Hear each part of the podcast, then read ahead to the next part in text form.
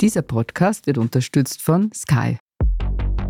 Ich bin Michael Steingruber. Und ich bin Boris Prisching. Ihr hört Serienreif, den Podcast über die profitable Welt der Serien.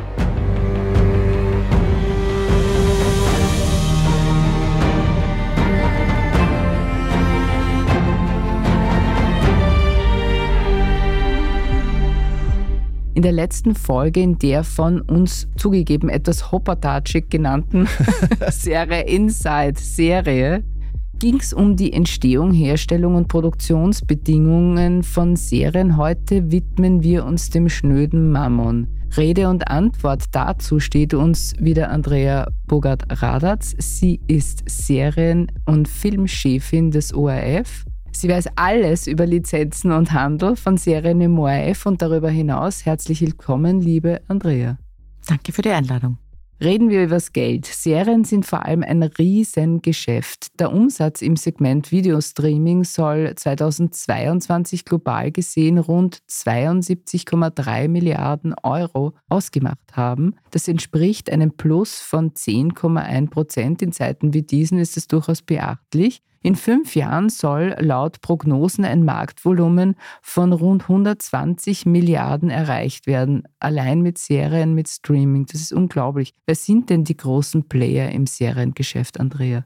Naja, das waren jahrzehntelang natürlich die US Major Studios, also die Warners und Disney und so weiter, sind seit vielen Jahren die Streamer und natürlich auch in all den Ländern die Broadcaster, die Fernsehsender.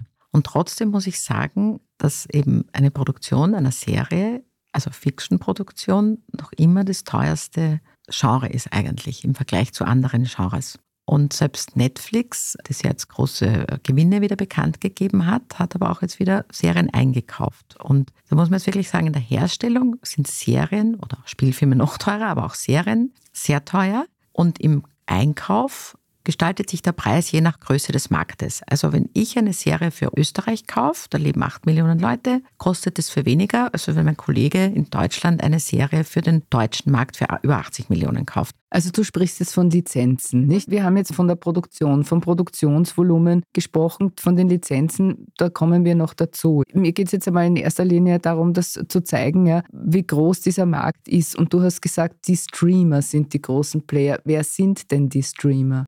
Naja, die Netflix, Amazon und dann natürlich hat jedes US-Studio inzwischen auch seinen eigenen Streamer, also Paramount Plus oder Peacock für Universal oder Disney Plus bei Disney oder ich hoffe, ich vergesse jetzt jemanden. du vergisst sicher jemanden, weil es sind, glaube ich, 100 in den USA. Genau. Und selbst bei denen, wo man sagt, die setzen das so, oder das ist jetzt so ein Riesenmarkt, müssen die jetzt auch alle feststellen, dass sie diese teuren Kosten der Fiction nicht wirklich refinanzieren können. Außer sie haben dann sowas wie Warner halt vor vielen Jahren Friends, dass sie hundert- und tausendfach verkaufen in der Welt und dafür Geld kriegen.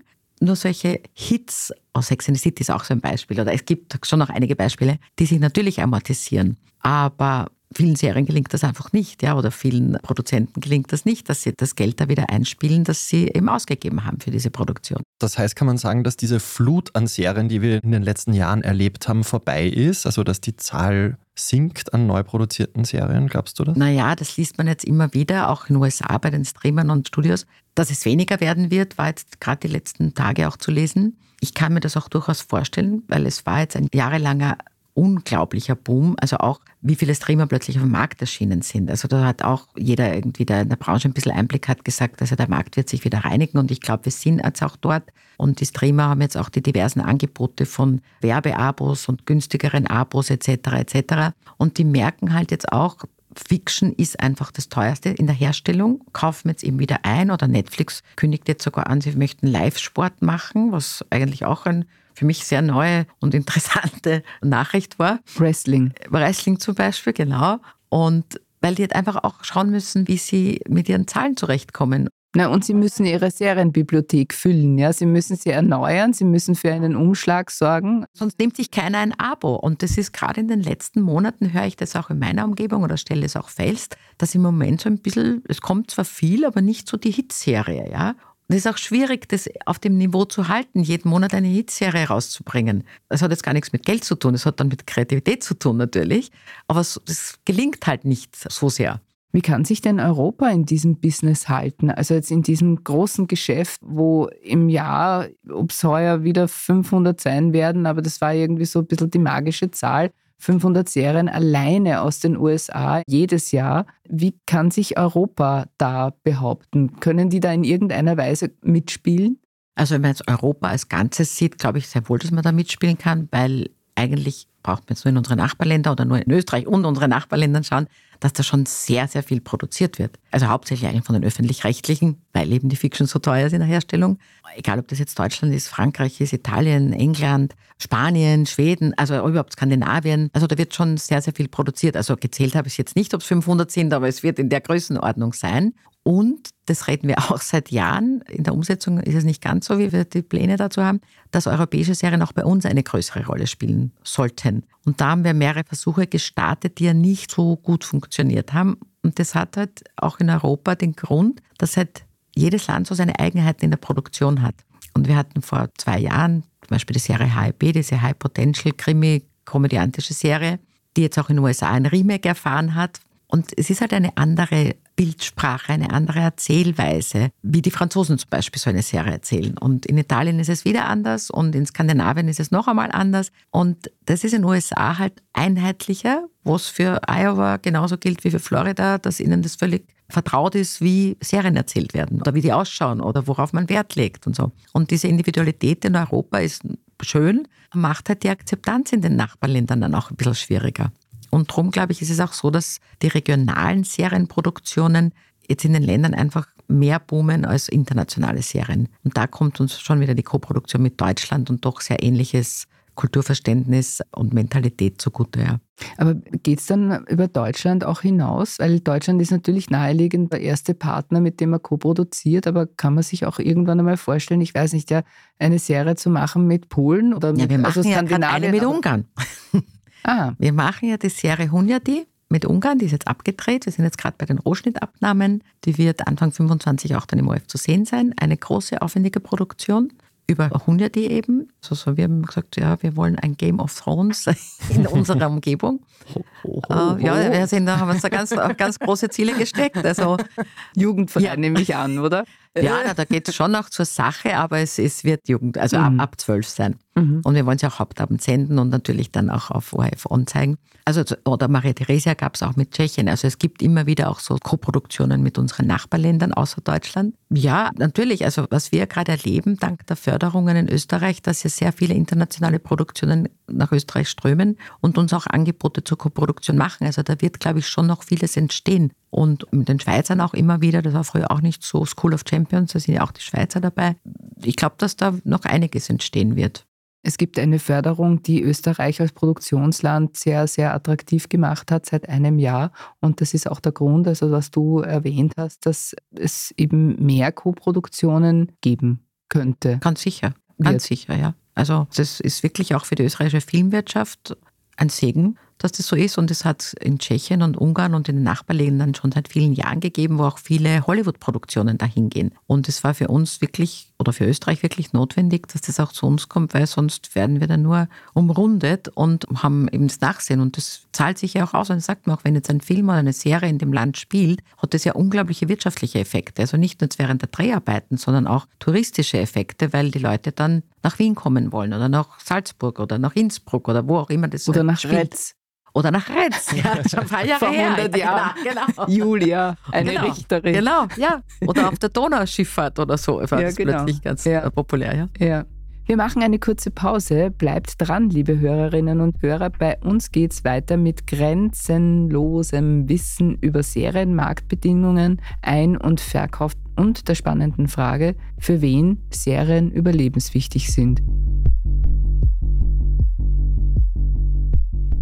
Wir sind gleich wieder da.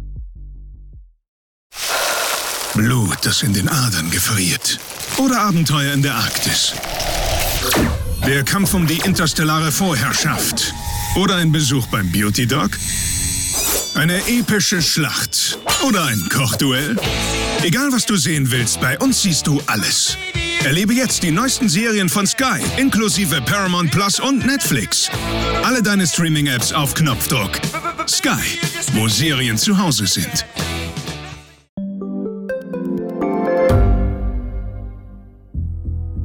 Was ich nicht nachvollziehen kann, ist, warum an jedem Unrecht immer ich schuld sein soll. Ein Korruptionsskandal jagt den anderen. Österreich hat in den letzten 30 Jahren viel über Klimaschutz gesprochen, aber zu wenig getan. Die Politik verschläft die Klimakrise. Die Behörden haben alles richtig gemacht. Fehler vergisst man, statt daraus zu lernen. So sind wir nicht. So ist Österreich einfach nicht. Aber wie ist Österreich dann? Das wollen wir bei Inside Austria herausfinden. Wir blicken auf die großen österreichischen Skandale. Von Ibiza bis Ischgl. Wir wollen wissen, wer dafür in der Politik die Verantwortung trägt. Und wir schauen genau hin, wo Österreich über seine Grenzen hinaus mitmischt. Vom Wirecard-Skandal bis zum Ukraine-Krieg. Das ist Inside Austria von Standard und Spiegel. Jeden Samstag eine neue Folge, überall, wo es Podcasts gibt.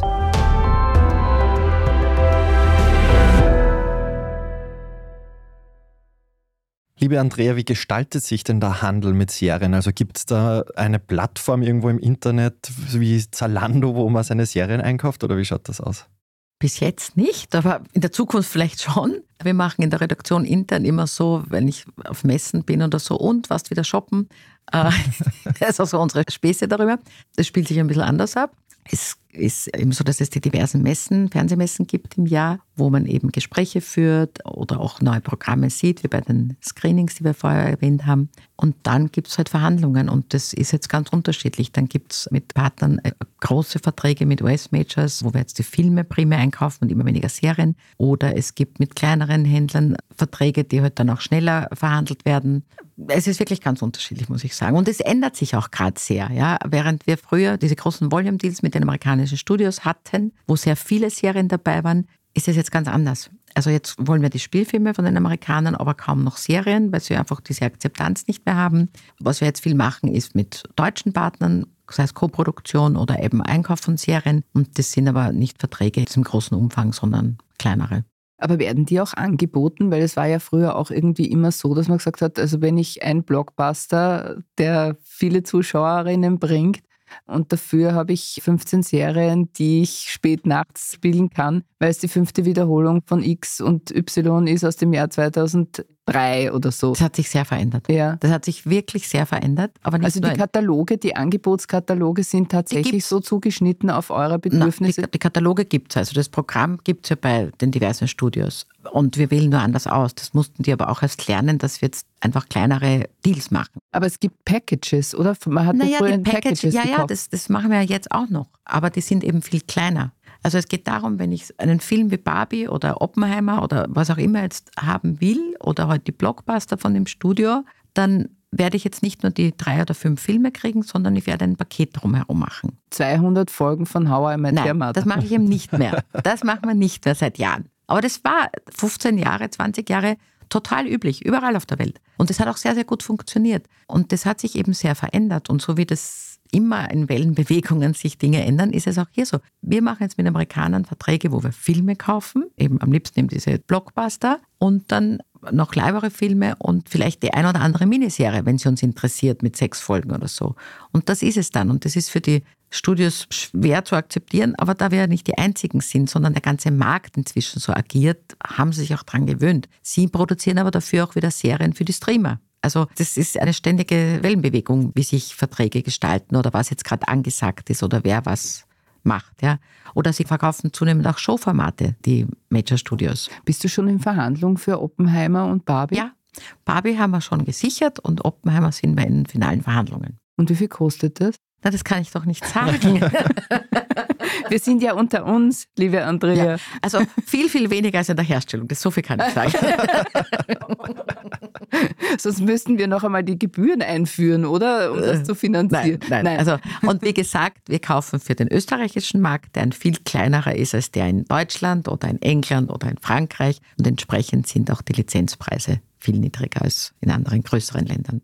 Ich hatte mal in Erinnerung, dass es hieß, eben für eine Serie für Österreich hat man zahlen müssen 5000 Euro, also für Kaufserie für eine durchschnittliche. Bin ich da in einer Größenordnung, die realistisch ist? Oder? Ja, kommt wirklich auf die Serie an. Mhm. Das ist sicher eher ein niedrigerer Preis. Denn, ja, wenn es eine Hauptabendserie ist, ist es durchaus teurer. Also es hängt, das haben wir auch über die Jahre dann so gemacht, dass wir einfach die Preise nach Sendeplätzen staffeln. Das jetzt für eine Daytime-Serie logischerweise ein niedrigerer Preis ist, wo ich aber auch für tägliche Sendung viele Folgen brauche. Für Hauptabend, wo ich ja eher nur wöchentlich sende und attraktiverer Sendeplatz ist, ist die Serie dann ein bisschen teurer. Und dann regelt der Markt auch den Preis. Ist es eine sehr erfolgreiche Serie, die ich unbedingt haben will, wird sie teurer sein als eine, die jetzt nicht erfolgreich ist. Die will ich aber auch nicht kaufen. Also es ist wirklich so wie in jeder Branche einfach, dass der Markt die Preise regelt. Du hast jetzt den Sendeplatz schon angesprochen. Was gibt es denn da sonst noch für Gesichtspunkte, nach denen man entscheidet, welche Serie man einkauft? Na, die attraktivsten sind natürlich immer für den Hauptabend für 20.15 Uhr. Es ist egal, ob gekauft oder produziert oder co-produziert, weil man da natürlich das meiste Publikum vorm Fernseher sitzen hat.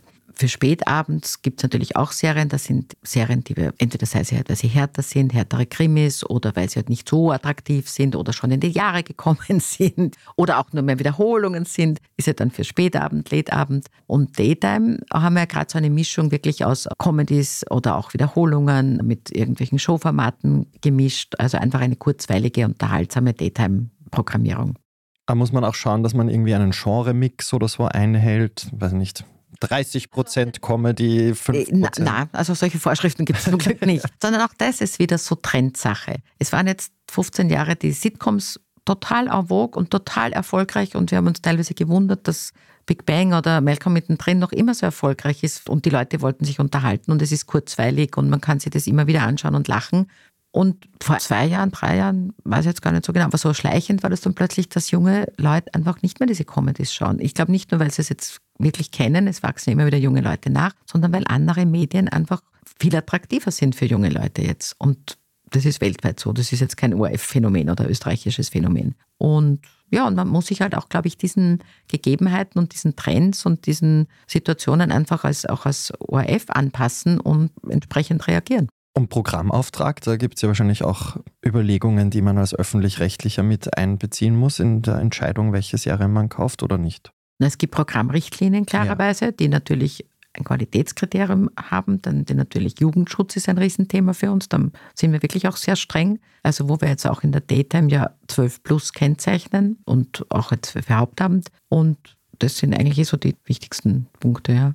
Jetzt kommen wir noch einmal zurück zum Produktionsprozess. Für Serien braucht es eine Crew. Das sind die Menschen, die den Film herstellen und einen Cast. Das sind die Darsteller, sofern vorhanden. Wenn wir von einem Serienboom sprechen und von dem spricht man allgemein, dann muss ja ein irrer Ran auf die Fachkräfte stattfinden. Du hast gesagt, es gibt dieses Fördermodell. Man hat auch das Gefühl, es wird wahnsinnig viel produziert, nach wie vor, trotz Krise und überhaupt. Findet man da noch Personal oder gibt es wie überall sonst auch Engpässe bei den Fachkräften? Also ich höre von den Produzenten tatsächlich von Engpässen, von massiven Engpässen, dass wirklich für Produktionen in Österreich jetzt Leute aus Deutschland geholt werden. Und da rede ich jetzt nicht von den Top-Regisseuren, also das auch, aber wirklich auch für Crewmitglieder wie Ton, Kamera, Maske. Also es gibt wirklich Engpässe. Und wenn man gute Leute haben will, sind das die ersten natürlich, die natürlich ausgebucht sind und die mittlerweile auch sich aussuchen können, ob sie die eine oder die andere Produktion machen. Also das ist für diese Leute eigentlich toll, eine tolle Situation.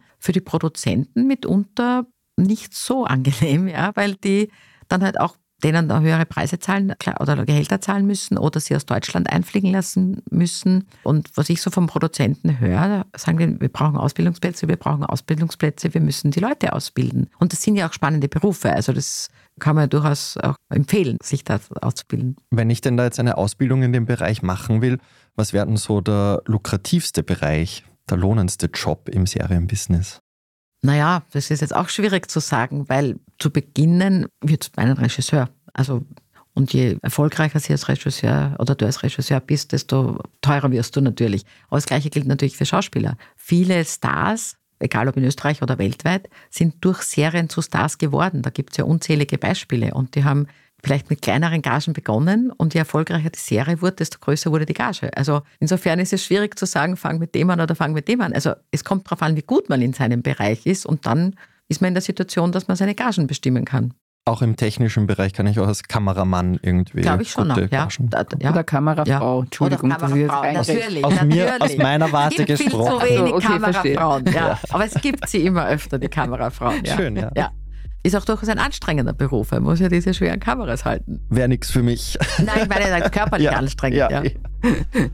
Vielen Dank, liebe Andrea. Das war's Danke schon auch. wieder mit der neuen Folge von Serienreif. Wenn euch, liebe Hörerinnen und Hörer, dieser Podcast gefallen hat, freuen wir uns wie immer über eine 5-Sterne-Bewertung. Damit ihr keine Folge verpasst, abonniert uns, wo auch immer ihr eure Podcasts hört. Wir danken Margit Ehrenhöfer an den Reglern und euch fürs Zuhören. Bis zum nächsten Mal und frohes Schauen. Bye, bye. Bye, bye.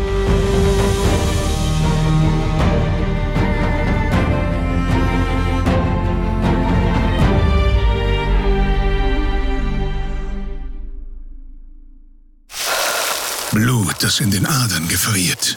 Oder Abenteuer in der Arktis. Der Kampf um die interstellare Vorherrschaft. Oder ein Besuch beim Beauty Dog. Eine epische Schlacht. Oder ein Kochduell. Egal was du sehen willst, bei uns siehst du alles. Erlebe jetzt die neuesten Serien von Sky, inklusive Paramount Plus und Netflix. Alle deine Streaming-Apps auf Knopfdruck. Sky, wo Serien zu Hause sind.